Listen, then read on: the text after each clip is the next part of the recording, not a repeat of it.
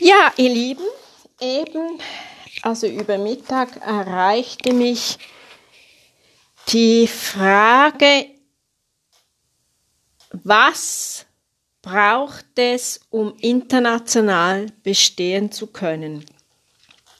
Mir wird diese Frage immer wieder gestellt. Ich nehme an vielen Forcing-Trainings für junge Studenten teil. Oft werde ich gefragt, wie ist meine Stimme im internationalen Stimmstandard? Welche Kriterien muss ich erfüllen, um im internationalen Sängerdschungel bestehen zu können? Hm. Das finde ich eine sehr spannende Frage. Deshalb habe ich gedacht, ich nehme das hier auf das impliziert ja eigentlich, was zeichnet eine gute Stimme aus? Also was setzen Opernhäuser zum Beispiel voraus? Was fordern Opernhäuser für ihre Ensemble? Also wenn, wenn man zum Vorsingen geht. Ähm, Natürlich muss eine Opernstimme eine gewisse Größe haben. Es gibt Opernstimmen und dann gibt es halt eher Liedstimmen und das ist aber die Liedstimme. Ein Liedersänger ist nicht mindere Qualität, weil Liedersingen ist etwas, ist eine große Herausforderung. Das ist die kleine Kunst. Aber es ist, äh, man muss wahnsinnig differenziert singen können. Also es ist nicht so, dass ich jetzt einfach die Opernstimme besser finde. Es ist sicher so, dass wenn man an ein Vorsingen geht für ein, ein Ensemble in einem Opernhaus oder einem Dirigenten vorsingen geht, also meistens reicht es ja nicht einem, einem Dirigenten vorsingen, weil man muss ja da schon dann in diesem, diesem Gremium auch vorsingen. Aber man muss einen guten Registerausgleich beherrschen, es muss eine eine egalisierte Ebenheit der Register vorhanden sein. Es muss sicher eine, eine sichere, tragfähige, brillante äh, Höhe, man muss eine, eine brillante Höhe haben als Tenor oder als Sopran und als Bass muss die, die Tiefe muss sonor sein, muss gut sein. Dann was ganz wichtig ist, ist eben ein gutes Passaggio. Das ist, das ist wirklich sehr, sehr wichtig. Das ist, Passaggio ist der Übergang von der Mittellage in die Höhe. Das muss sitzen, das, das muss, das muss sehr, sehr gut sein. Das muss man wissen, wie man das ansingt. Dann eben eine gute Durchschlagskraft, das hat, weil man muss ja durch das Orchester singen. Meistens sind es auch große Opernhäuser. Man muss wirklich eine gute Durchschlagskraft haben, eine, eine, es verlangt eine größere Stimme, das ist so. Ähm, eine, einen guten Kern auf der Stimme haben auch, das mit, mit, mit, mit guter Bauchanbindung und guter Rippenanbindung, also eine gute Körperverbundenheit muss man haben. Aber ich denke, als Opernsängerin oder als Opernsänger hat man sowieso einen guten Bezug zum Körper, weil man spielt ja auch viel. Ne? Also man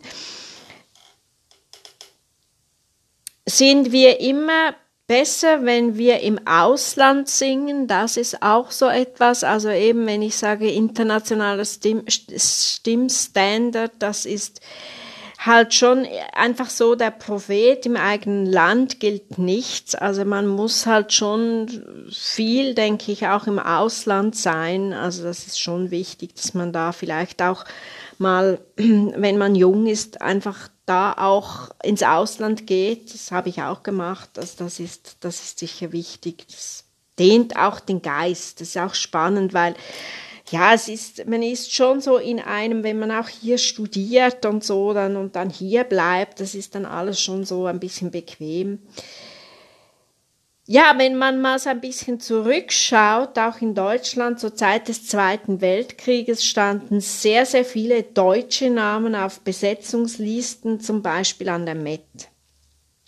Also da sind sehr viele natürlich von Deutschland nach Amerika gegangen und sind, haben dann, sind dann an der Met auf, getreten. Also man muss, man muss generell mal so die Besetzungslisten anschauen der, der äh, Opernhäuser. Also äh, zum Beispiel jetzt München. wenn man mal in München schaut, auch in Zürich schaut, haben halt schon auch viele, viele aus dem Ostblock singen da. Eben und, und, und äh, das ist schon spannend. Eben zu, zu dieser Zeit des Zweiten Weltkrieges standen da auf den Besetzungslisten viele Deutsche auf der, äh, in der, in der, an der, sagen, an der Metropolitan Oper. In dramatischem Fach, also auch Wagner und Strauss. In den 50er und 60er Jahre gab es in, in deutschen Theater, also gab es sehr hochkarätige Ensemble im, im deutschen Theater, das ist auch spannend, die haben so, die, die, die, die, die kannten noch so die, die italienische Tradition, war da en vogue und, und mit, und der Krieg hat diese Tradition dann eben auch jäh, dem jäh ein Ende gesetzt. Das ist auch noch spannend.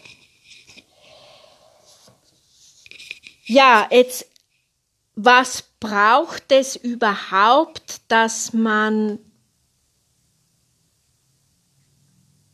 zu so einer Stimme kommt? Also kann jeder singen? Also nicht jeder, der singen kann, wird Sängerin oder Sänger. Was braucht es für eine, eine sehr gute Karriere oder eine gute Stimme, es braucht sicher Beziehungen. Ich würde sagen, es braucht eine sehr, sehr gesunde Disziplin. Ehrgeiz braucht es auch, wobei ich bin nicht so ein Freund von diesem Wort Ehrgeiz, weil es hat immer so ein bisschen etwas Verkrampftes. Es ist eben ganz wichtig, dass man dass man in dieser Disziplin, dass man wirklich sehr diszipliniert ist, dass man, dass man wirklich klar einfach sagt, dann übe ich, dann mache ich das, dann mache ich das. Und dass man das aber eben trotzdem mit einer spielerischen Leichtigkeit macht, auch wenn man den Druck hat, dass man dann irgendwann mal ein Lehrdiplom, also heute heißt es Bachelor und Master, und zu, und zu, meiner Zeit war es das Lehrdiplom, das, das, die Konzertreifeprüfung, auch wenn man eben diesen Druck hat, dass es eben, dass man ja eben nicht verkrampft, dass es eben spielerisch ist, dass man eben mit einer Leichtigkeit, aber mit einer unglaublichen Neugier und mit einer unglaublichen Offenheit da ist und einfach wie so, man muss wie so alles aufsaugen jeder Tag stetig drangehen und seine Fähigkeiten verbessert. Das hat auch mit einer positiven Einstellung, man muss eine positive Einstellung zum Lernen und Wachsen entwickeln. Das ist ganz, ganz wichtig. Das ist ja nicht unbedingt gerade nach der Schule so angelegt. Das haben wir als kleine Kinder, haben wir das. Ich würde sagen, wir verlieren das wahrscheinlich dann wieder in der Schule ein bisschen und eben für ein Musikstudium oder auch für eine Schauspielschule finde ich es ganz essentiell. Aber auch im Gesangsunterricht, wenn man einfach jetzt seine Stimme entwickeln möchte und Freude hat am Singen, weil nicht jeder, der Freude am Singen hat, wird auch zwangsläufig Sängerin oder Sänger. Die Stimme ist sicher wichtig. Das Stimmmaterial für diesen Beruf muss, muss gut sein. Da muss, muss einfach, man muss, man muss schon als kleines Kind eine glasklare Stimme haben und wahrscheinlich jeder, der, der, der Musik studiert hat, hat schon als kleines Kind irgendwie war da so affin zum Instrument. Also ich habe sehr, also schon als ganz kleines Kind immer gesungen. Also ich habe, glaube ich, zur gleichen Zeit äh, gesprochen, wie ich, also ich habe irgendwie, als ich gelernt habe zu sprechen, habe ich dann auch irgendwie gleich gesungen. Also das hat natürlich auch mit meinem Großvater zu tun, der auch Musiker war.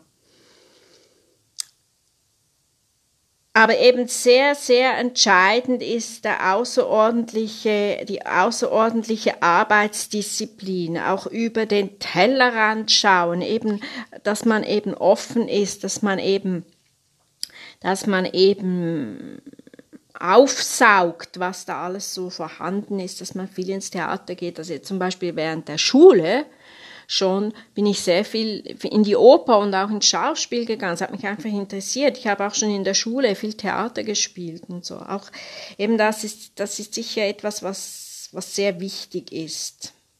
Einfach open your, your mind.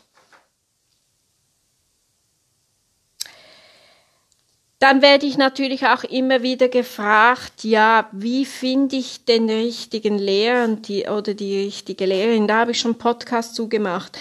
Da gibt's kein Patentrezept. Man muss hingehen, man muss schauen, stimmt die Chemie, das merkt man sehr schnell. Also das, das, das ist etwas, was, was, was man sehr schnell äh, irgendwie merkt. Das ist zwischenmenschlich, muss das fließen. Natürlich muss man dann schon beurteilen, hat der Lehrer das profunde Wissen, das genügend Rüstzeug, um jemanden da zum Diplom zu führen. Das merkt man aber auch. Also ich finde immer, einen guten Lehrer oder eine gute Lehrerin zu finden, hat etwas mit dem Talent zu tun. Also wenn man immer den falschen Lehrer findet, das ist irgendwie, dann hege ich Verdächtigung. Klar, der, der Lehrer muss, muss, muss, muss ein profundes Wissen, Fachkenntnis haben, Sozialkompetenz, er muss kommunikativ gut sein, gut erklären können, kann nie verkehrt sein, wenn er ein, ein, ein ein funktionales Gehör hat oder sie ein funktionales Gehör, dass man eben genau weiß, wo, an welcher Stelle das jetzt so ist, wo der Schüler, die Schülerin jetzt gerade singt, eine, eine, äh, ein, ein, so ein, ein, so eine Fähigkeit, das zeichnet sich eigentlich darin aus, dass man Dialekte gut nachmachen kann. Also dann hat man ein funktionales Gehör, das, wenn man eben Dialekte, die nicht die eigenen sind, schnell nachmachen kann, weil man weiß, wo der Stimmsitz ist. Man gibt auch als guter Lehrer die Vernetzung weiter, davon profitieren die Schüler die Schülerin, also wenn ich Kontakte habe, eben, ich habe eine Schülerin, die geht nach London, dann fragt sie mich, kennst du einen guten Lehrer in London oder kennst du eine gute Lehrerin in Berlin, kennst du eine gute Lehrerin, einen guten Lehrer in München? Also wenn man da ein bisschen international aufgestellt ist oder auch in Wien, dann kennt man sich, dann gibt man die Schüler dann irgendwie auch mal weiter oder so. Das ist natürlich nützlich, wenn da ein Lehrer oder eine Lehrerin international vernetzt ist. Ja, in dem Sinne, das wollte ich einfach mal so ein bisschen mal so da auf diesem Kanal weitergeben. Spannend, immer die Fragen, die mir gestellt werden. Ich mache das auch gerne. Ich nehme das so zwischendurch. Zwischen zwei Schülerinnen nehme ich das auf oder zwischen zwei Schülern. Ich mache das sehr gerne. In dem Sinne, alles Liebe, bleibt gesund.